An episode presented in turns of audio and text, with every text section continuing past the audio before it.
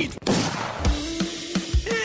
Kiki! Vai vencer a partida! É inacreditável o que vem jogando o time da NTZ! Fallen, stop blowing my mind! The man from Brazil, Brasil! Colterra, the man, the myth, the beast!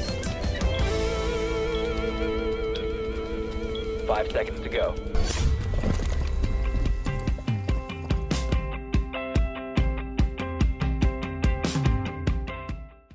Salve, salve, ouvintes do Early Game. Estamos chegando com a edição de número 67 do podcast de esportes do GE. Eu sou Rock Marx e hoje a gente vai falar sobre o, a IEN Cologne, né? O grande retorno aí do CSGO aos campeonatos presenciais. A gente ficou 15 meses basicamente só tendo competições online, claro que regionalmente ali a gente teve alguns pequenos campeonatos presenciais, mas a grande festa do CS, os principais times do mundo se reuniram é, em Colônia na última semana para iniciar a disputa é, de um campeonato que é sempre muito prestigiado e dessa vez foi especial, porque, como eu já disse, foi o retorno é, dos principais times do mundo ao presencial. Para falar sobre a em Colônia comigo, né, a competição ainda está em andamento, então a gente vai refletir um pouquinho de, de como foram os brasileiros nessa primeira fase, na fase de play-ins, na fase de grupos, e também prever os playoffs que começam amanhã, na sexta-feira, com alguns jogos bem interessantes. A gente vai falar também um pouquinho sobre eles no final do programa. E aqui comigo, para repercutir um pouco do campeonato, eu vou ter o meu companheiro Breno Deolindo,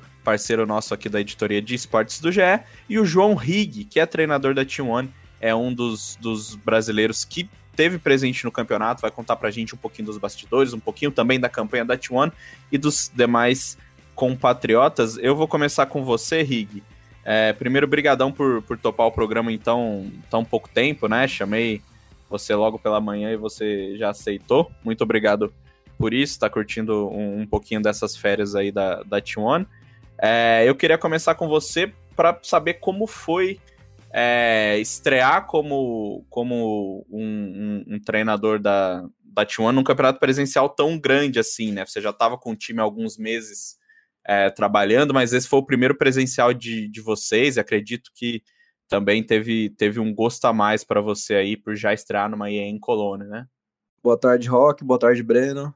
É, obrigado pelo convite, primeiramente. A gente está de férias da, da T1, mas está sempre acompanhando o cenário e, e aí em Colônia não dá para ficar para ficar só assistindo, né? A gente tem que acompanhar a fundo mesmo. E vou falar aqui um pouco dos bastidores, então, e a visão também de fora do campeonato. É, a gente ali na T1, esse ano em especial, a gente participou dos três maiores torneios que aconteceram é, durante o ano, que foi aí em Katowice, a ESL Pro League e agora aí em Cologne. Os dois primeiros campeonatos já eram para ter sido nesse esquema de, de LAN, de estúdio, acabou que a pandemia deu uma apertada na época e eles cancelaram e foi online. Então a gente participou de campeonatos muito grandes, mas não ficou aquele gostinho de presencial, de estar tá todo mundo no mesmo lugar, de jogar com ping 5, pressãozinha de LAN. Então, por mais que foi uma experiência legal, aí em Colônia superou todas as expectativas que eu tinha como, como presencial. E pra gente que é brasileiro, acho que é muito especial você estar tá no, lá, lá em Colônia, na Alemanha, porque além de só um campeonato, você tem muita, muitas recordações boas do, do que o CS brasileiro já viveu lá e pra gente que trabalha todos os dias, sentir isso na pele aí é uma sensação indescritível. Então, foi meu primeiro evento é, presencial da minha carreira toda. Já participei de, sei lá, de presencial na cidade, assim, muito pequena, municipal. Então, foi minha estreia num presencial, foi acho que no, eu considero o maior campeonato do, do circuito do, da ESL. É, e acho que tá até do CS, assim, tirando um Major. Então eu fiquei muito feliz de ter essa oportunidade. É, como a gente estava num setup que era LAN, mas não tinha torcida, eu acho que eu ainda preciso sentir aquele gostinho de estar de, de tá num, num, num, palco com uma plateia e, e a galera gritando, mas já deu para você. Você sai do seu quarto, você passa no corredor, você vê o, um cara de um time, um cara do outro, você já fica naquela expectativa, vai, vai para a sala de jogo, já tem o, o time jogando do lado, você escuta uma, uma gritaria ali de um outro jogo, você já entra no, no, hype do jogo, então, por mais que não tinha torcida, acho que esse trabalho que a ESL, que a ESL fez foi fantástico, de conseguir fazer essa bolha e, e em tão pouco tempo eles organizaram tudo, né, porque seria em Malta o evento e mudou para Colônia muito rápido, E fiquei muito feliz de estar estreando. Acho que nosso time, apesar do pouco tempo de, de, de time junto e alguns jogadores com pouca experiência de LAN, a gente não sentiu tanta pressão assim, acho que muito por não ter torcida e conseguiu pelo menos mostrar nosso jogo. Faltou um pouquinho ali, acho que não foi não foi é, choque assim, vamos dizer, foi um pouquinho de falta de experiência pra gente fechar um jogo, mas no geral assim, cara, eu não tenho o que reclamar do evento, maravilhoso e muito feliz com a adaptação do time essa setup de LAN aí. Acho que os próximos vão ser melhores. Breno Deolindo, nosso querido companheiro, está retornando depois de uma, uma, uma ausência, né, no último programa. Eu e você não estivemos no último programa e agora estamos de volta. Um milagre. Mas o que, que você nos conta aí dessa IEM One Cologne? Antes de tudo, pedir desculpas aí pela minha ausência na semana passada. Fui diagnosticado com Covid-19 há uns 12 dias aproximadamente. Então, minha voz não vai estar lá aquelas coisas e talvez eu, eu comece a tossir no meio das minhas falas, mas vou, vou tentar manter o, a pose aqui, né? E sobre IEM Colônia, eu já falei aproximadamente 77 vezes nesse podcast que eu acho o CS Online muito sem graça de assistir, né?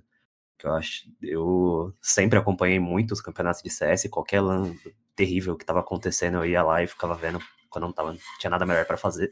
E durante a pandemia, o, o meu gosto por assistir CS foi se esvaindo cada vez mais, assim. Eu simplesmente não via mais os jogos. E agora com o retorno da LAN é, é uma satisfação imensa, né? Você vê o time junto ali, o time reagindo às jogadas ao mesmo tempo, é, você consegue... Acho que até tem... A ESL talvez tenha feito isso de propósito, você consegue escutar muito bem o que os times estão conversando, tipo, pós-round, você super escuta os gritos. Teve o, logo na estreia da Fúria contra a Vitality, aí já na fase de grupos, um pouco depois do play-in, que o Apex saiu gritando um monte de palavrão em português. Então, cara, que saudade que eu tava, né? Mesmo não estando lá presencialmente, assistir um negócio feito dessa maneira já é totalmente diferente.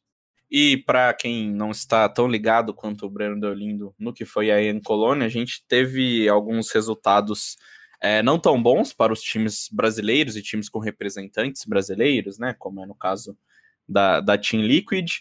Vamos começar pelo começo, pelos play-ins. Nos play-ins a gente tinha dois times, a Team One aqui do Rig e o MIBR.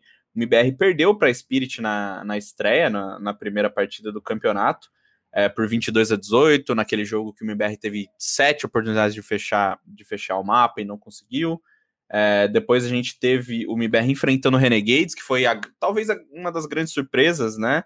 Da, da competição, se não a grande surpresa, surpresa dessa primeira fase, acabou perdendo por 2 a 0 e também deixou a disputa. A T1, por sua vez, perdeu na estreia para a OG, que, que era um, um, dos, acho que um dos principais times do, dos play-ins, né, não, não conseguiram é, é, se classificar no final, mas eram, chegaram como um dos principais times, e depois no segundo jogo, a T1 enfrentou a Sprout, até conseguiu vencer o mapa, mas acabou perdendo por 2 a 1 Então, os dois times brasileiros que estavam no play não passaram de fase. Aí, na fase de grupos, a gente teve outros representantes. Primeiro, a Team Liquid, né, do Fallen, que estava no grupo A, acabou perdendo na estreia também para a NiP por 2 a 1 Depois, venceu a Mouse Sports e avançou né, no, no, no na lower bracket mas acabou perdendo para a Big por 2 a 0 também deixou a competição. No grupo B a gente teve a Fúria, perdeu na estreia para a Vitality por 2 a 0 depois perde, é, venceu a Renegades na lower bracket também por 2 a 0 perdeu para a Heroic e acabou também sendo eliminado. Então a gente teve dois brasileiros eliminados no play-in, dois brasileiros eliminados na, na fase de grupos. Ô Breno, começar com você, acho que o, esse jogo do MBR contra a Spirit ele, ele mostrou uma dificuldade que depois também se repetiu na, no duelo contra a Renegades, mas uma dificuldade que é, que é assim, tá saltando aos olhos no MBR, que é essa coisa de fechar o jogo, né? É um, um problema que times brasileiros já tiveram no passado, essa coisa, essa dificuldade de, de finalizar uma partida, mas nesse jogo foi gritante assim, né? O que, que, que você vê desse, desse problema? É o principal problema do MBR hoje? É, o time conseguiu vencer alguns mapas na Europa que, que não estava conseguindo até algumas semanas atrás, então dá para a gente ver uma evolução, mas ainda falta esse, esse pequeno grande detalhe que é fazer os 16 pontos. Cara, é uma situação curiosa, né? Porque se você não tá conseguindo fechar o jogo, significa que pelo menos você consegue chegar no match point, que você consegue disputar entre times ali que teoricamente estariam em um nível um pouco mais alto, né? O, o MBR, ele chegou, teve essa situação que chegou a ser desesperadora nos jogos seguintes, né? Teve uma situação parecida com a Renegades, não tão gritante assim, mas ainda assim o time passou por dificuldades para fechar o jogo. E acho que dá para dizer que é o principal problema. Provavelmente, principalmente pensando em projeto do MBR, acredito que não seja um time que, que nesse momento já queria brigar entre os melhores do mundo, que pensando um pouquinho, é um time que ainda pensa um pouco mais para o futuro, no longo prazo. Acho que sim, pensando principalmente em como sair desse, desse tier que o MBR tá agora, acho que é o que falta, porque, pô, Renegades, é, beleza, é um time que não, não tem tanto peso assim, mas ainda assim é o time que tirou a OG da competição e que deu um atraso na Navi na estreia no campeonato. E a MBR fez frente a esse time. Tipo, é um bom resultado se você olhar friamente. Mas, por outro lado, a gente sabe que o brasileiro não gosta nem um pouco desse discurso de ah, a gente jogou bem, ah, não sei o quê, que é um negócio que existe no LoL, no CS, da Fúria já passou muito por isso, de tipo, ah, um time que jogou super bem, mas não conseguiu ganhar. A torcida brasileira cobra absurdos, já está cobrando o MBR por conta disso, e acho que o time precisa tanto focar em resolver esse problema, quanto se blindar para que isso não, não se torne uma coisa maior a fase do MBR não é horrível em game, ela é horrível em resultados. E os resultados não vêm justamente por causa desse pequeno, desse pequeno problema, que pode acabar virando um negócio muito maior. Rig, é, não sei se vocês chegaram a treinar com o MBR lá fora, é, tanto na, na, nesse, nesse primeiro bootcamp do, da T1 no começo do ano, aí em Katowice ou agora, mas é, se você puder falar pra gente um pouquinho até como um treinador, né? Acho que isso tem muito, tem muito o, do aspecto também do pause, da, do, do, trabalho fora do servidor. De onde vem essa dificuldade em fechar mapas, não só do MBR, mas de muitos times? Qual, qual é a grande sacada ali? É só a pressão quando você chega no 15, quando você tá ali no 14, ou tem alguma coisa a mais? É, a gente treinou com a MBR no primeiro bootcamp, mas agora nesse, nessa segunda passagem a gente acabou nem treinando, acho que a gente treinou dois mapas que, que deu tempo. E eu acho que falando sobre o resultado da MBR, não foi ruim, não foi uma Encolone ruim. Eles bateram de frente com a Spirit, poderiam ter fechado o jogo, jogaram melhor, é, deram uns vacilos e deixaram o jogo embora. Contra Renegades também jogaram bem, mas o mesmo problema, alguns rounds, alguns vacilos e deixaram o jogo embora. Então, se você pega o resultado, eles saíram com 0-2, mas se você vai ver, foi, foram jogos muito close, né? E a gente sabe que tem uma pressão enorme na tag da MBR, né, aqui no Brasil. É, a tag pro pessoal tem que ser o, representado pelo melhor time, então acho que essa pressão é muito de, de a MBR não tá tendo os resultados que o pessoal espera. Mas eu acho que esse problema de, de fechar jogo não tá muito atrelado a isso. A gente teve um problema também lá na, nessa primeira passagem pela Europa, que quando você começa a perder muito, a confiança cai demais. Uh, você, mesmo que você esteja jogando bem, que a galera veja que o time tá jogando bem, você vai lá, abre o resultado, é derrota. É o resultado vermelho. E isso tira um pouco da confiança dos jogadores, tira um pouco da. da, da de... não vou falar da dedicação, mas deixa. abala um pouco, sabe? O, o psicológico. Então, às vezes, você entra num jogo, é, acontece alguma coisa ali no round e já dá uma balada assim na equipe, já dá uma balada emocional. Eu acredito que o Apoca deve ser um cara que deve ser muito bom para essa parte emocional, para manter o time na pegada e tal, mas é muito complicado quando você vem de muito resultado negativo. Aí você vai para um jogo, você já perde uns dois, três rounds, já vem naquela, na tua cabeça, pô, vamos perder de novo. O que, que tá acontecendo? A gente tá jogando bem, não, umas coisas não encaixam. Mas falando sobre esse 16 round, round de fechar o jogo, eu acredito que é o round mais difícil, né? Sem dúvidas, é o mais difícil você fazer, independente de quanto tá o placar, 15 a 4, 15 a 5, 15 a 0, porque o time que precisa fazer o 15 tá bem pressionado para fechar o jogo e o time que to já, já tomou o 15 joga mais solto, joga mais leve, arrisca mais. Então, o que que acontece? É, você chegando ali no, ali no 15, se você não fecha de cara já, já tem uma ideia, já fecha o jogo, vai começando a complicar. Porque daí você vai apertando o tab, já tá 15 a 6, já tá 15 a 8, já tá 15 a 10, aí outro time já criou economia, porque você não tá ganhando round, não tá quebrando a economia, tua economia fica muito ruim, a economia do time adversário fica muito boa, aí você tem a... vai, vai acabando as ideias, outro time tá vindo no hypado de, de muito round seguido. Então, assim, é muito complicado fechar o jogo. Eu acho que é muito de fator psicológico e também é, de estrutura de time. Às vezes é, seria legal dar uma estudada em quais os rounds mais fortes, ou tentar fazer uma série. Você tem, sei lá, cinco match points. Uh, faz uma série de cinco rounds que seguidos façam sentido e que no terceiro ou quarto ali seja uma mudança drástica e provavelmente o time adversário não vai ler. Então, às vezes, pode ser uma coisa que você já tenha treinado, já tenha planejado, facilite. A gente ali na, na T1 costuma, quando tem muito match point, ficar forçando bastante uma mesma coisa e depois dar uma mudada drástica, ou acostumar os caras com uma coisa e depois usar essa coisa e partir para outra ideia. Então, assim, a gente tem uma ideia de como fechar jogo. Eu não sei se o pessoal da MBR é, tem, assim, um, um protocolo para fechar jogo ou só, só tentam jogar o round, fazer as coisas que eles fazem bem. Mas eu acho que é, tá tudo atrelado aí, o fator psicológico, essa economia do, do, do, time adversário que cresce muito, você não consegue segurar a economia deles, a sua economia não, não cresce o mesmo tanto, e você vai apertando o tab, cada vez vai aumentando o placar do adversário, então acho que é tudo uma junção desses fatores, mas talvez uma, uma ideia para os times aí que estiverem acompanhando, chegou no match point, vê quantos match points você tem, faz umas sériezinhas de round já que você treinou, que você sabe que vai que vai embolar a cabeça do adversário e talvez facilite um pouco.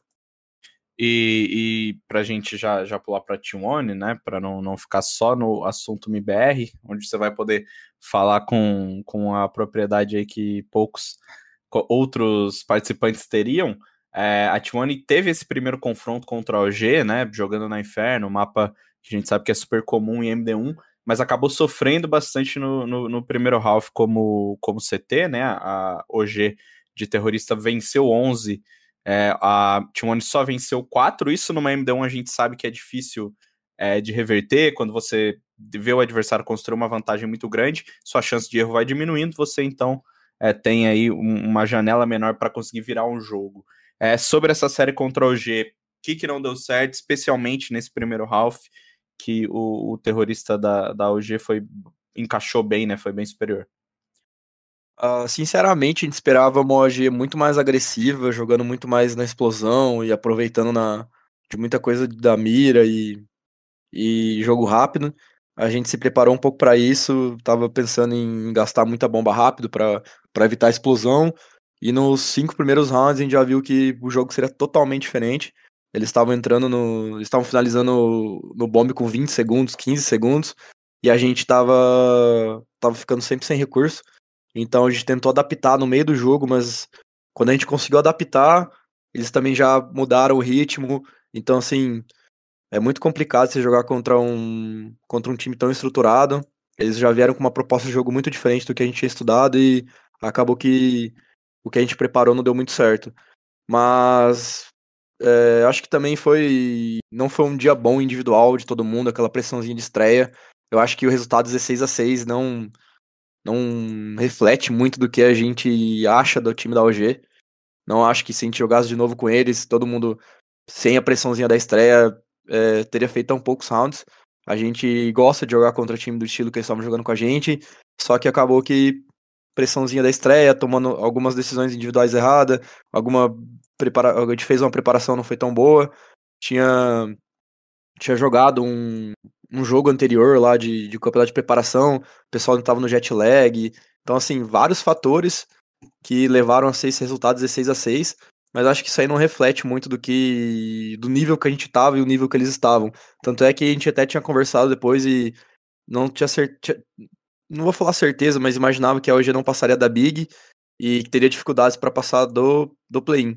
E a gente queria muito que se desse para enfrentar eles de novo, porque não refletiu que a gente pode jogar esse jogo aí. O... A experiência com certeza pesa muito, né? Se a gente para pra ver calmamente, o time da OG é um time que tem finalista de Major na lineup, uns caras super, super já cascudos de campeonato internacional, então para uma estreia de um torneio tão grande, considerando a, Team One, que é um time ainda, de certa forma, jovem, é, é compreensível. Eu queria também pular já para o jogo contra a Sprout, esse já bem mais apertado, né? A Team One saiu na frente na Nuke, ganhou por 16 a 12, e na Dust 2 ela teve um, ela teve um momento muito bom ali, mas de repente as Alpes dos caras começaram a, a encaixar, o Slex e o Faven começaram a jogar um absurdo, e a Team One não conseguiu fechar o ataque, e a Mirage já foi um pouquinho mais desesperadora. A Sprout passou o carro no lado CT e venceu por 16 a 6. Como que foi essa série para vocês, Rig? Acho que a Nuke, a Nuke a gente tá com ela muito preparada ali no, no NA, a gente conseguiu ganhar da Penha, essa Nuke conseguiu ganhar da Extra Salt, então tá um mapa muito, de muita confiança nossa, a gente tá entendendo bem como jogar ele e sabia que o nosso estilo ali na Europa também daria certo. E então acho que a gente ganhou a Nuke com bastante propriedade, até o placar chegou a ficar 12 para eles porque a gente perdeu alguns forçados e tal, mas a Nuke a gente tinha total confiança que sairia 1 a 0 nessa série. A Dust 2 também é um mapa que a gente tem confiança, a gente tava jogando ele bem. É, a gente saiu ganhando de 5 a 0 Aí depois acho que chegou a ficar até 8 a 3 esse mapa pra gente no CT. Aí começou uns vacilozinhos individuais, algumas leituras erradas e, e o placar encostou. Uh, chegou a ficar acho que 11 a, 11 a 6, 11 a 7 pra gente. A gente tava com o jogo praticamente na mão. Eu acho que o AWP lá deles, o Slash, começou a matar muito boneco, muito boneco. Mas total demérito nosso esse, esse final de mapa. A gente tava. A gente sabia que era um setup do Balp deles do, do, do meio do jogo até o fim. E a gente tava tendo uma leitura muito errada de pegar uma kill e querer acelerar e ganhar o espaço muito rápido, e a gente tava caindo no outra WP, então o setup de double up deles estava funcionando bem, a gente tava com a leitura errada porque a gente tinha muita bomba para executar, e a gente acabou jogando 15 rounds de TR, sei lá, 14 rounds de TR sem nenhuma execução varanda, que é uma coisa muito forte, assim, contra o setup do up.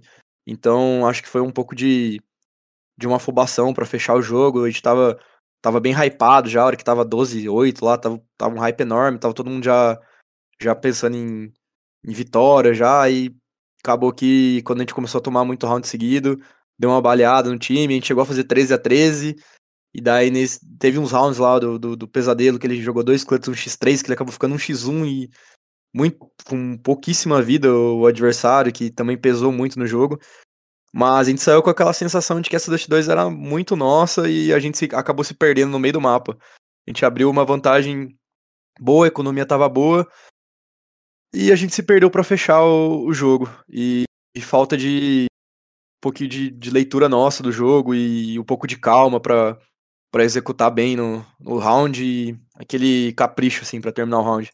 E quando você pula etapa lá no CS europeu, você é aniquilado, igual o Slash fez com a gente lá no lá no bomb da lá da da Dash 2. Ah, e daí falar da Mirage, a Mirage a gente era um acho que era o pior mapa da, da nossa rotação ali na, na, na, América do Norte, quando a gente chegou agora nessa segunda passagem, quando a gente chegou no México. E a gente estudou bastante e meio que inventou um estilo para jogar no, no, no cenário norte-americano e ganhar dos times norte-americanos. A gente acabou de ganhar de todo mundo lá essa América, a gente saiu do, do, do México com 100%, se eu não me engano. E chegando na Europa, a gente falou, vamos, vamos usar esse mesmo estilo, né?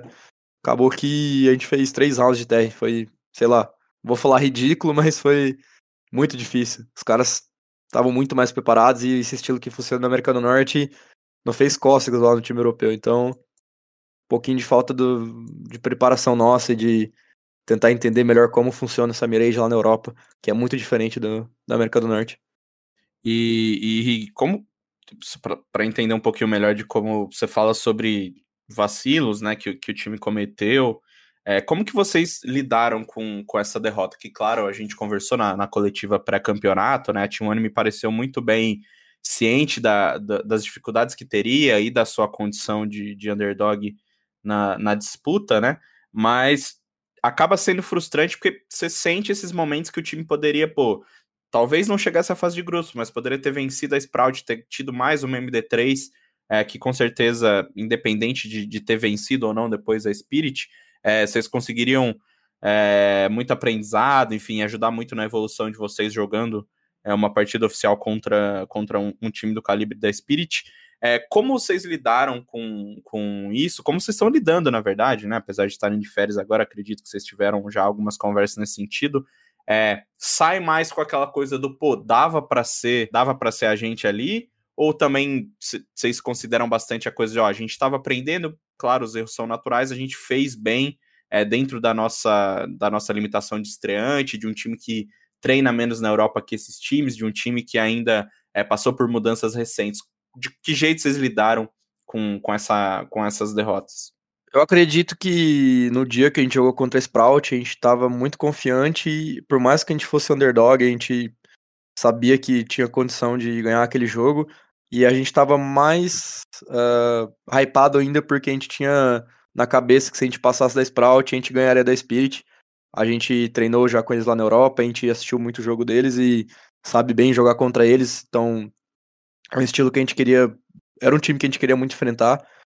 Então a gente saiu com o gostinho de que poderia ter, ter passado pela Sprout e às vezes ganhado esse MD3 da, da, da Spirit e estaria lá, na, lá no campeonato. Mas é o que eu falo para os meninos, é, eu fico muito frustrado quando a gente perde e não joga bem. Mas se a gente perde e mostra um jogo inteligente, se a gente tá tentando, não tá, não tá jogando de forma errada e tá batendo de frente, não tá indo lá passear e tomar espanco, já é uma, uma coisa boa para um time que, querendo ou não, não treina na Europa, né? Eu acho que esse é o principal diferencial do, desse campeonato, né? Os times que vêm de fora vêm um pouquinho atrás e os times que estão lá na Europa têm muita vantagem. Então, no geral, assim, diria que um pouquinho de frustração porque acho que a gente poderia ter ganhado duas MD3 seguidas, sim. E feliz por ter apresentado um bom CS. Acho que até repercutiu um pouco o pessoal falando que a T1 tava bem adulta, jogando bem inteligente. Então, é o que a gente tá treinando, é o que a gente quer mostrar, é, o, é a nossa evolução. Então, assim, num, no fim, assim, é um saldo positivo. Tá todo mundo tranquilo, ninguém ficou muito chateado com a derrota, porque é aquilo que eu falo para eles, quando a gente perde jogando, apresentando um bom CS, a gente tem que ficar feliz. Então, ninguém gosta de perder, mas é evolução, o processo é lento, Nenhum time vai chegar na Europa, vai estrear numa LAN e vai, vai sair batendo em todo mundo. Então, acho que um, o saldo no fim é positivo. A gente vai voltar a falar de T1 é, mais pro finalzinho do programa. Agora a gente vai passar para a fase de grupos, que é onde a gente teve hum, a Liquid, né? Do, do nosso querido Fallen, que também é, teve um período com, com o pessoal da T1 lá no México. Depois o Rig pode falar um pouquinho sobre isso com a gente. E a Fúria, que estava no grupo B e, e, também acabou eliminada. Começando pela Liquid, a Liquid teve uma. uma claro que na EN Cologne qualquer tabela é ingrata, né? São os melhores times do mundo, são times que estavam há meses sem jogar um presencial, então tinha toda, toda essa questão, essa, essa pressão muito grande em cima de todo mundo. Mas a Liquid acabou perdendo na estreia para a NiP, num, numa série que foi bem, bem estranha, né? O primeiro mapa super apertado, a Liquid venceu no overtime, depois acabou que a NiP é, teve bastante facilidade para vencer o time nos dois mapas seguintes. Na sequência, ela pegou a Big, que é um time. É, pegou a Mouse Sports, melhor dizendo, né? Que é um time que também chegava no campeonato com uma moral lá em cima, tinha vencido a Flashpoint, né? O evento RMR europeu. Então, é, e acabou conseguindo a vitória, mais uma vez saindo na frente, com um mapa relativamente tranquilo.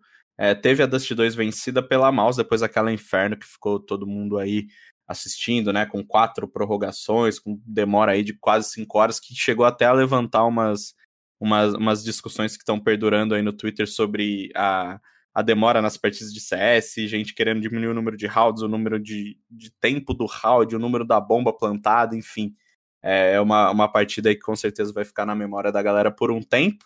Depois, com, com essa vitória, eles sobreviveram na repescagem para aí sim enfrentar a Big, acabar derrotados por 2 a 0 A Big, como a gente sabe, é um time que teve um, um bom momento no ano passado, não é mais aquele, aquele time é, de, de chegada que já foi um dia, hoje é uma realidade, né? Um time que está sempre figurando entre os principais campeonatos, especialmente nessa era online. Breno, é, derrota para a NiP, um, um, time que tem que tem device que a gente nunca pode, pode colocar de lado. Vitória contra a Maus, que para mim era um time que vinha muito forte no campeonato mas acabou não tendo muita sorte, né? Pegou a Gambit na, na estreia, o melhor time do mundo, conseguiu até tirar o mapa deles, mas depois acabou eliminado pela Liquid. e derrota para a Big, um time aí que, como eu falei, já, já virou figurinha carimbada nos principais campeonatos.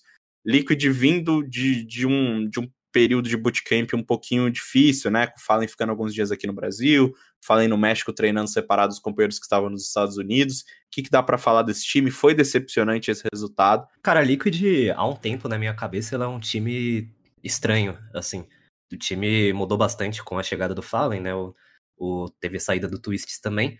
E é um time que me parece.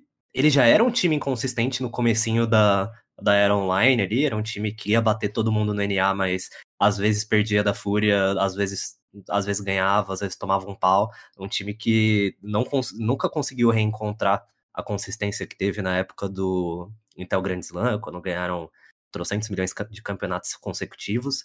E a entrada do Fallen também, em um primeiro momento, não deu nenhuma consistência tão grande a esse time, né? É um, acaba sendo uma equipe que parece depender demais de boas performances individuais, seja do Elige, seja do próprio Fallen.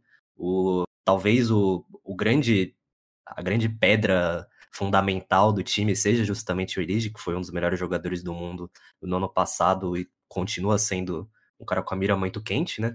E curiosamente a tabela da Liquid nesse Encolone foi contra times que também são de certa forma um pouco estranhos, né?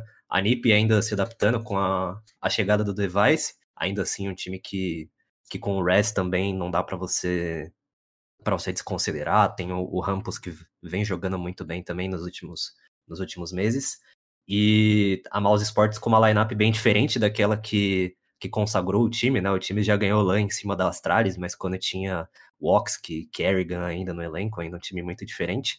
E a Big, que para mim é o mais estranho de todos esses, né? Como que pode o, o Zantares ser tão inconsistente? Como que pode o Serson ser tão inconsistente? É um time que, bala por bala, poderia tranquilamente estar tá no top 1 do mundo ainda, mas que ainda assim não consegue encontrar mais aquela boa sequência do começo da era online, né?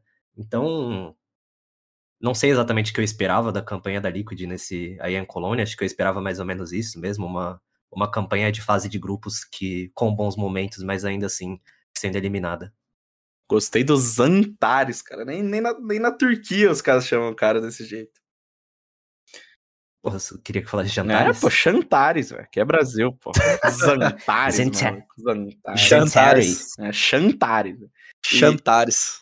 E, o Rig, é, o, a Liquid, acho que você vai poder falar legal, porque teve esse, esse período com Fallen, né? Você até falou na, na conferência de imprensa antes do campeonato que ele ajudou bastante vocês, questão de estilo de jogo, de passar algumas coisas. Então, se você quiser contar um pouquinho de como foi esse período com o Fallen e como você viu essa campanha da Liquid, você chegou a, a conversar com, com eles lá em, em, em Colônia, se teve alguma mais alguma relação próxima e se, se te decepcionou de alguma forma, ou se você também vê nessa, nessa linha que era realmente uma, uma, uma, uma tabela muito difícil para eles, né?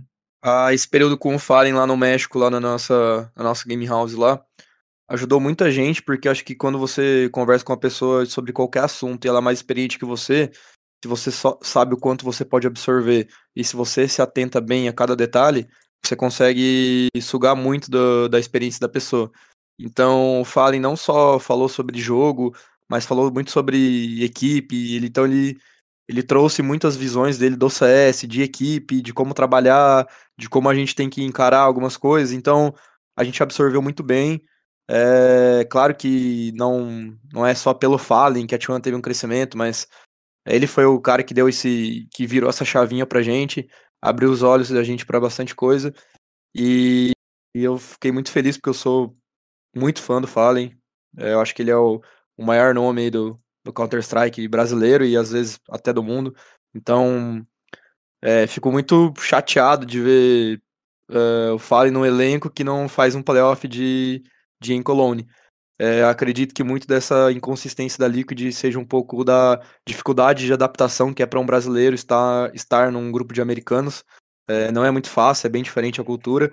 E acho também que existe muita divergência de ideia lá dentro da Liquid. E eles às vezes podem estar se perdendo um pouco nisso. Mas eu esperava mais da Liquid contra a NiP, eu esperava uma vitória contra a NiP. E não esperava uma vitória contra a Mouse Sports. Então ele acabou que aconteceu ao contrário, e depois contra a Big esperava uma vitória. Então, os três resultados para mim foi, foi meio que ao contrário do que eu esperava. Mas é sempre difícil você tá treinando longe, teve todas essas dificuldades aí que o Fallen passou, de não estar tá treinando perto do time, e você chegar para jogar um campeonato com, com os melhores times do mundo, não tem tabela fácil, não tem para onde correr. E a Liquid até fez bons mapas, mas deu para ver que faltou um pouquinho do faltou um pouquinho do coletivo deles para fechar algumas partidas e, e, administrar algumas vantagens. Então, acredito que não, não acho que eu não enxergava eles no, no playoff por, por, por conta da tabela, mas o Fallen acho que é um jogador que tem que estar em todos os playoffs de campeonato, ele é absurdo, entende muito do jogo e espero que eles consigam dar a volta por cima aí nessa lineup. Para a gente finalizar a nossa pequena ronda do, dos brasileiros, né? Com perdão do trocadilho, a gente teve a Fúria de Honda é, enfrentando a Vitality e, e, saindo derrotada né, na estreia do grupo B. Depois pegou a Renegades, um time que, como eu falei, surpreendeu nos play-ins e também acabou. É, e acabou vencendo, na verdade, né? Venceu por 2 a 0 Depois pegou a Herói, que aí é um, um, um dos times que era até favorito para brigar pelo título e perdeu por 2 a 0 acabou eliminada. Se a gente olhar a campanha é, da Fúria, você tem um, um, resultado contra a Vitality que, que vai lá. É um, um bom time, claro, um time que, que já está na estrada há algum tempo, mas é um time de nível semelhante da Fúria em vários sentidos, né? Experiência também, é um time que tem jogadores é, mais jovens, é um time que ainda não tinha jogado junto presencialmente, porque passou nesse, nesse período por, por mudanças na line. É, depois você tem a Renegades, que é um time de uma região mais fraca, e que, que a Fúria fez ali meio que o dever de casa, né? Conseguiu vencer por 2 a 0 mesmo que a Renegades tivesse vindo de uma, de uma boa fase, né? Vinha ali de ter passado nos play-ins, de ter tirado um mapa da, da Navi, outro time que é, que é franco favorito ao título, fez bem esse, essa lição de casa. Depois teve um, um azar, entre aspas, aí, de ter que enfrentar a Heroic, que, que é um, era um dos times cotados para avançar de fase, acabou decepcionando, né? Não passou para os playoffs porque perdeu para FaZe, mas acho que é uma, uma derrota que vem inclusive com um overtime, né? Na Ancient, é uma derrota aí meio que esperada. Breno, Fúria mostrou mais do que você imaginava, menos do que você imaginava nessa, nessa estreia do Honda lá fora? Cara, primeiro, não sei por que, que a Fúria ainda joga Overpass. Eu não lembro da Fúria ganhar uma Overpass de um time bom. Sério. É, isso desde a época da Double J, cara. Era, sempre foi um mapa muito ruim da Fúria. E foi. Quando, quando eu vi que o mapa, o primeiro mapa contra a Vitality era Overpass, eu falei, beleza, 1x0 pros caras. É, tipo, é realmente muito ruim esse mapa da Fúria. Eu sempre fico indignado. Mas, enfim. A estreia do Honda, infelizmente, não foi boa, né, cara? Se a gente parar pra voltar na estreia dele no online, que teve aquela jogadaça que ele fez de Eagle na B da Inferno, foi, foi bastante decepcionante. Na Nuke contra a Vitality, ele ficou muito, muito tempo sem deitar um boneco. Ele perdia quase todas as trocas individuais ali. Realmente não foi um, um bom jogo para ele. Mas acho que se tem um time brasileiro em que você pode ter uma estreia ruim e ainda assim conseguir voltar com tranquilidade para fazer seu trabalho melhorar, é a Fúria, né? A Fúria talvez é um dos times mais protetivos, não sei se essa palavra existe, que a gente tem no cenário tanto brasileiro quanto internacional. É um time que preza muito pelo desenvolvimento a longo prazo e tudo mais, e que parece ter um cuidado especial com os seus talentos mais jovens. Então, apesar do Honda ter decepcionado nesse, nessas primeiras partidas, ainda acho que é um menino que tem bastante talento. A gente já viu ele fazendo muito highlight. O, a estreia dele no online chamou a atenção de, de muita gente. Eu lembro do, do Prey falando que ele era o novo Coldzera, o que talvez seja um pouco exagero, mas ainda assim é um menino que tem bastante talento e que com mais experiência de LAN, né? Essa foi a primeira LAN dele na vida. Com mais experiência de LAN, provavelmente vai ter um, um desempenho melhor. Rig, é, acho que a situação da Fúria era até de certo ponto nesse sentido da, da falta de um presencial semelhante à da, da Timone, né? O Rondo estreando é, num grande campeonato, alguns jogadores da Timone também ainda não tinham jogado é, um campeonato dessa magnitude. Né? Acho que só o, o Maluque e o, e o PRT eles já tinham tido experiência de, de, de campeonatos internacionais, o maluco jogou é, minors, jogou algumas, algumas competições ao longo dos anos, e o PRT jogou, né, Pro League, com o time da Detona. Esse time da Fúria mostrou o que, que você esperava? Você achou que esse confronto contra a Vitality também, você não ter é, conseguido vencer um time que talvez fosse o do nível mais parecido com o seu ali no campeonato acabou atrapalhando bastante eles? Só uma curiosidade aí, o, o Mobs jogou três Pro Leagues também, perdeu as três pro PRT, né? Verdade, né? Pô, o Mobs veio aqui no Brasil Sim, também jogar jogou. a LA League. E perdeu as três pro PRT, se eu não tô enganado. In- Infinity contra Detona. É, mas, é, mas ele jogou em, em minha defesa, ele jogou a, a final norte-americana, né? O PRT jogou lá na França. Isso, isso. Sobre a Fúria, eu esperava. Não esperava uma passagem deles pra playoff, porque era estreia do Honda, muito tempo sem jogar o Malan, grupo muito complicado. Mas eu acho que, num geral, eles até tiveram bons mapas. Eles fizeram muitos rounds em todos os mapas na série. Acho que até perderam um overtime pra Heroic, se eu não me engano, que podia ter mudado todo o rumo do jogo. Então, o time da Renegades era um time que tem, cara, eles têm dois jogadores absurdos, que é o INS e o Alistair. São absurdos mesmo, e os outros jogadores também são muito sólidos. Então é um time que era underdog conseguiu lá ah, dar um upset lá no, no play-in e vi- vinha forte pro, pro grupo B. E acabou ganhando um mapa da nave, né? E depois tomou, tomou duas surras lá da nave que o Simple. Sei lá o que o Simple fez. Mas eu acho que, no geral, assim, a Fúria, por ser uma estreia do Honda, por ser um campeonato dessa magnitude, eles tiveram eh, uma vitória num campeonato alguns dias antes, se eu não me engano, um campeonato online que é de tão difícil quanto, porque os times do Tier 2 lá da Europa são tão difíceis quanto esses aí. Eu acho que esse saldo de Europa foi, foi bom pra eles. Eu não sei se eles vão fazer a manutenção da lineup, existe muito burburinho sobre mudança, não, não tenho certeza. Mas eu acho que é uma experiência incrível pro Honda. É um jogador muito talentoso que precisa de um pouco de bagagem e tá no lugar certo, né? Porque, como você falou, como o Breno falou, é um grupo muito fechado, ah, eles dão muito apoio e é um grupo que tem essa. É um grupo, não, uma organização que tem essa característica de revelar talento, de dar oportunidade, de dar tempo ao tempo. Então, acredito que a Fúria fez uma, uma Encolone positiva e fez um tempo de Europa positivo também. Espero que. Eu, eu- sempre falo que eles são o time top 1 do Brasil. É, tá muito longe ainda, o top 2 tá muito aberto. Tá, tá aberto pra MBR, pra T1, pra, pra Sharks. E quem fizer um bom trabalho pode chegar no, no nível da Fúria. Mas hoje a Fúria tá muito acima e no fim foi uma, uma passagem boa deles aí pela Europa. Acho que o saldo é positivo e é uma experiência muito boa pro Honda continuar crescendo a carreira dele. Por outro lado, entendo totalmente a, a situação da Fúria de estreia do Honda e não ter uma, uma competição boa, mas a torcida brasileira pega muito no pé da Fúria eventualmente, né? Porque é o time que as esperanças foram depositadas há algum tempo já, principalmente depois do, do desbande da, da MBR dos, dos campeões mundiais. É, é um time que se espera muito e que ainda não conseguiu um grande título internacional, né?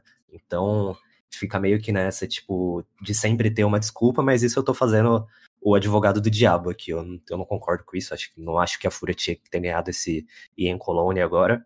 Mas ainda assim é um time que já dominou o cenário do, do NA no começo da pandemia, principalmente, e que ainda assim a gente fica sempre nessa expectativa de quando eles vão realmente subir de patamar e ser um time que, que vai sempre colocar medo nos adversários e ganhar com tranquilidade de times do Tier 1 europeu, assim. Na minha opinião, minha opinião, eu acho que o que atrapalha um pouco a Fúria é o estilo deles lá na Europa. É, eles são muito bons jogando esse estilo deles, são muito confiantes e conseguem bons resultados.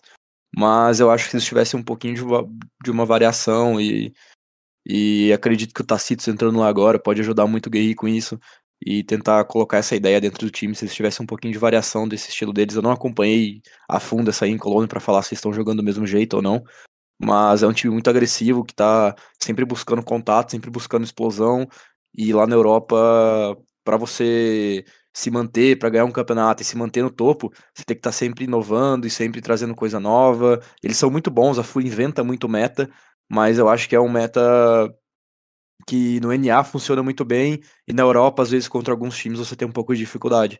Então, acho que a Fúria falta um pouquinho só dessa, dessa variaçãozinha que eles vão conseguir com certeza chegar no, nesses campeonatos e com muita chance de título. E também o azar, né, que é, a mudança de line de, com Júnior, com Henrique, com Honda, com Able J, eles conseguissem manter assim uma, um quinto jogador por bastante tempo, como o Henrique ficou, que eu acho que foi o melhor momento da Fúria, se eu não me engano, eles chegaram ao top 4 do mundo. E eles vão com certeza brigar por esse top 1 nesse, nessa próxima, nesses próximos campeonatos. Infelizmente pra gente, os brasileiros acabaram ficando pelo caminho, mas ainda tem campeonato, ainda tem competição. É, os playoffs, como eu já falei, começam amanhã, né? Sexta-feira. E a gente tem seis times restantes nessa disputa. De um lado do bracket, a gente tem Virtus Pro contra Astralis se enfrentando para ver quem pega G2. Do outro lado, a gente tem Gambit contra a FaZe para ver quem pega a Navi. São muitos storylines aí nesse, nesses playoffs. A gente tem, por exemplo, uma, uma possibilidade de ter um Gambit contra G2 numa final, que pô, a, a Gambit sempre ganhava da G2 no online, acabou perdendo é, nessa AEM Cologne. A gente tem Virtus Pro, é, mais uma vez lá, todo mundo falando sobre ser um time de online, sobre ser um time de não sei o quê, sobre o Major ter sido só uma, um acontecido, e estamos aí quase dois anos depois, a Virtus Pro nos playoffs de um campeonato gigante. E temos aqui Brandon Deolin, dos maiores fãs vivos do Yekindar. O cara é um deus. Tem Astralis, que é Astralis, né? Não, não tem o que a gente comentar. Os caras chegam lá, capenga, sem Alper, metem 2 a 0 na Heroic, que é o grande time aí da, da Dinamarca nos últimos tempos, estão nas quartas de final.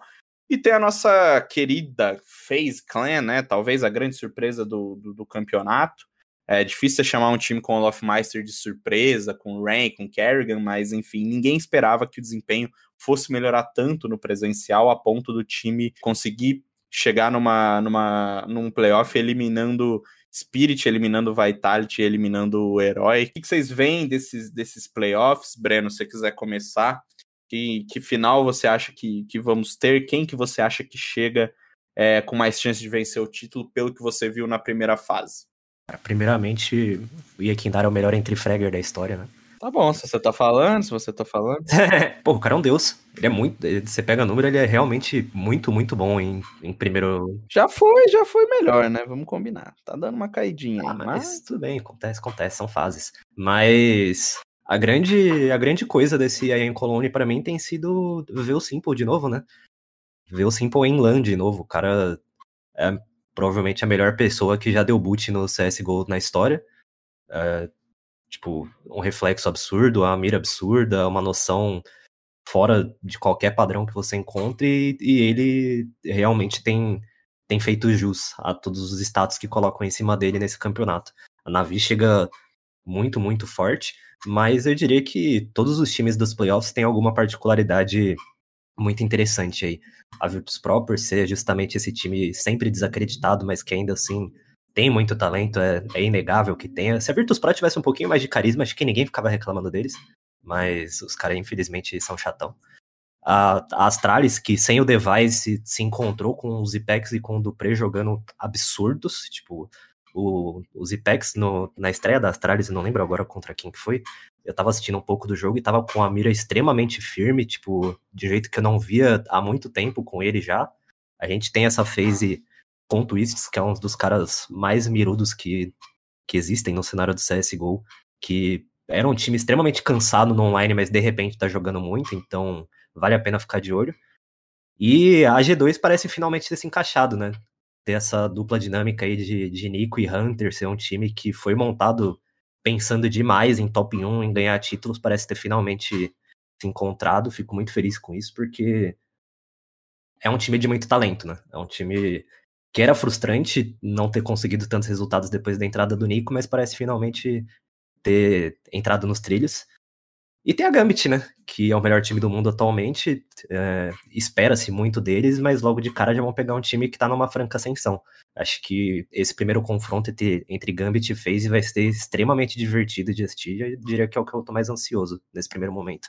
Só para ilustrar um pouquinho do que o Breno falou sobre Simple, a Navi não teve é uma fase de grupos assim de passar o carro em todo mundo, né? As três séries que jogou, eles acabaram cedendo o mapa, mas o Simple nesses nove mapas simplesmente é, cara, não sei nem, nem o adjetivo, é 1.52 de rating, né? Segundo os dados da nossa querida e amada HLTV, uma DR de 94.6 e um impact aí de 1.74. Assim, é fora de base o que esse cara fez na fase de grupos, conhecendo ele, né?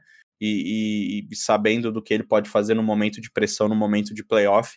A gente só imagina que o desempenho daqui para frente vai ser ainda maior. Sempre é a questão da carreira do Simple, é saber se os companheiros vão conseguir ajudar é, ele a, a, levar na via esse título. Lembrando que essa é a competição é, mais, mais bem populada aí, né, com os melhores times em pelo menos 15 meses. E o último presencial antes dela foi justamente em Katowice, que foi vencida pela Navi no comecinho de 2020.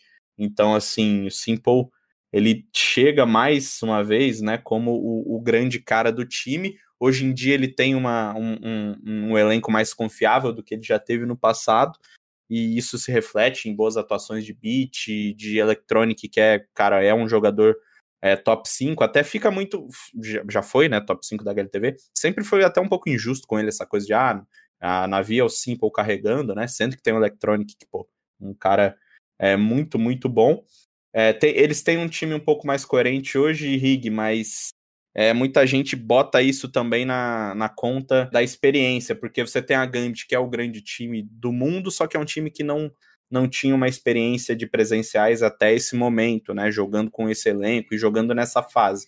Por outro lado, a Navi tem toda essa experiência, com exceção do Beat, e ainda tem o Simple. Então, as coisas meio que se invertem quando chega nesse momento de playoffs. Muita gente achando que vai dar Navi justamente por ser um time mais experiente. Você segue essa linha também? Ou acha que, que Gambit e os outros times podem é, tirar esse, esse posto aí dos, dos russos?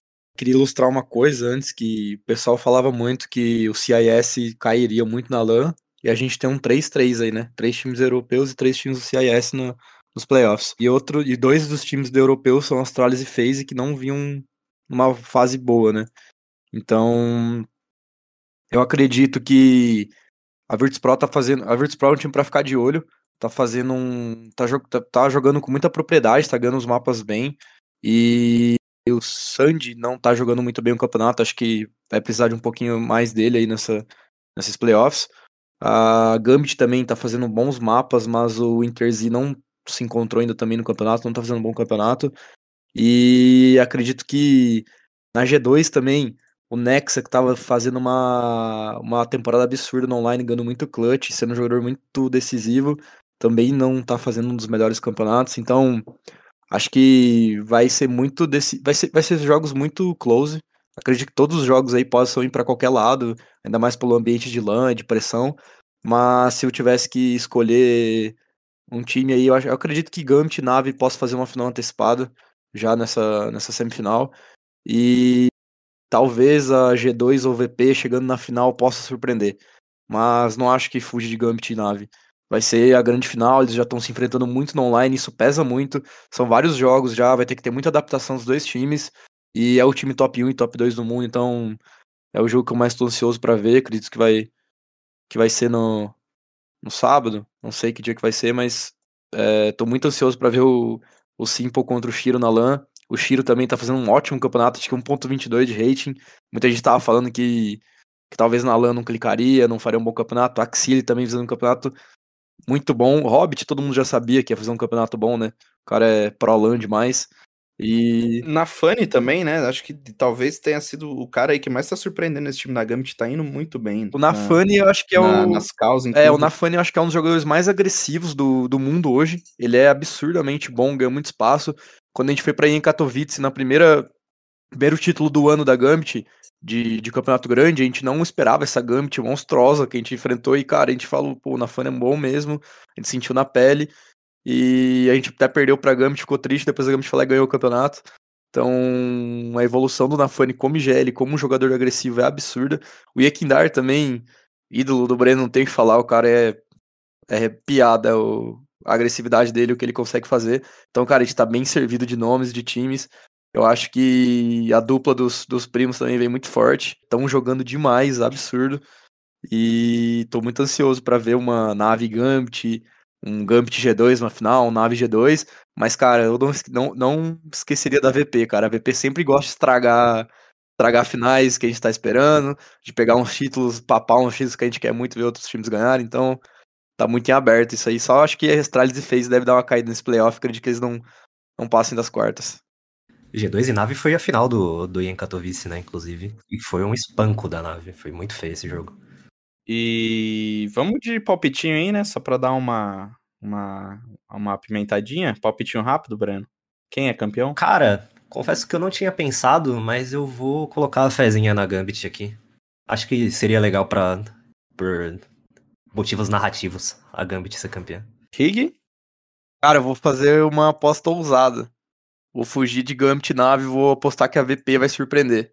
E eu vou de Navi porque, cara, difícil, hein? Difícil o Simple perder. Porque você é torcedor da Navi. Cara, eu não sou torcedor da Navi, não, mas acho que o Simple tá mostrando aí que ele quer muito ganhar o, o top 1 esse ano, ficou mordido com 2020.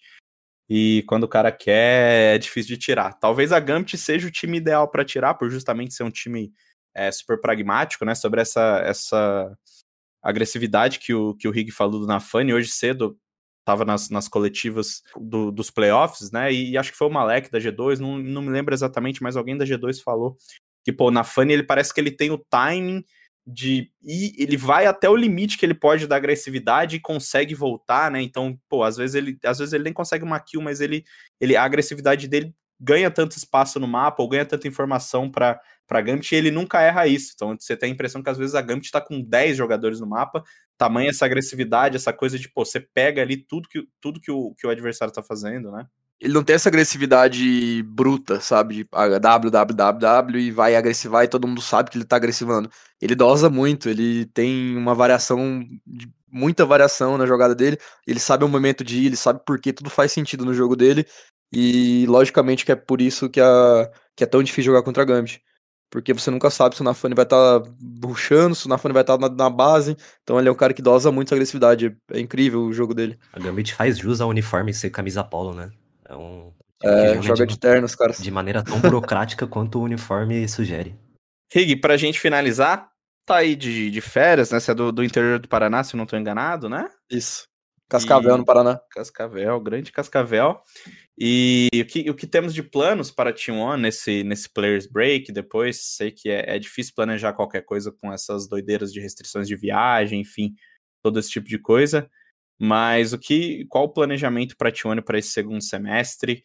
É um time que conseguiu agora pegar uma experiência de dois bootcamps na Europa, dois grandes campeonatos, né?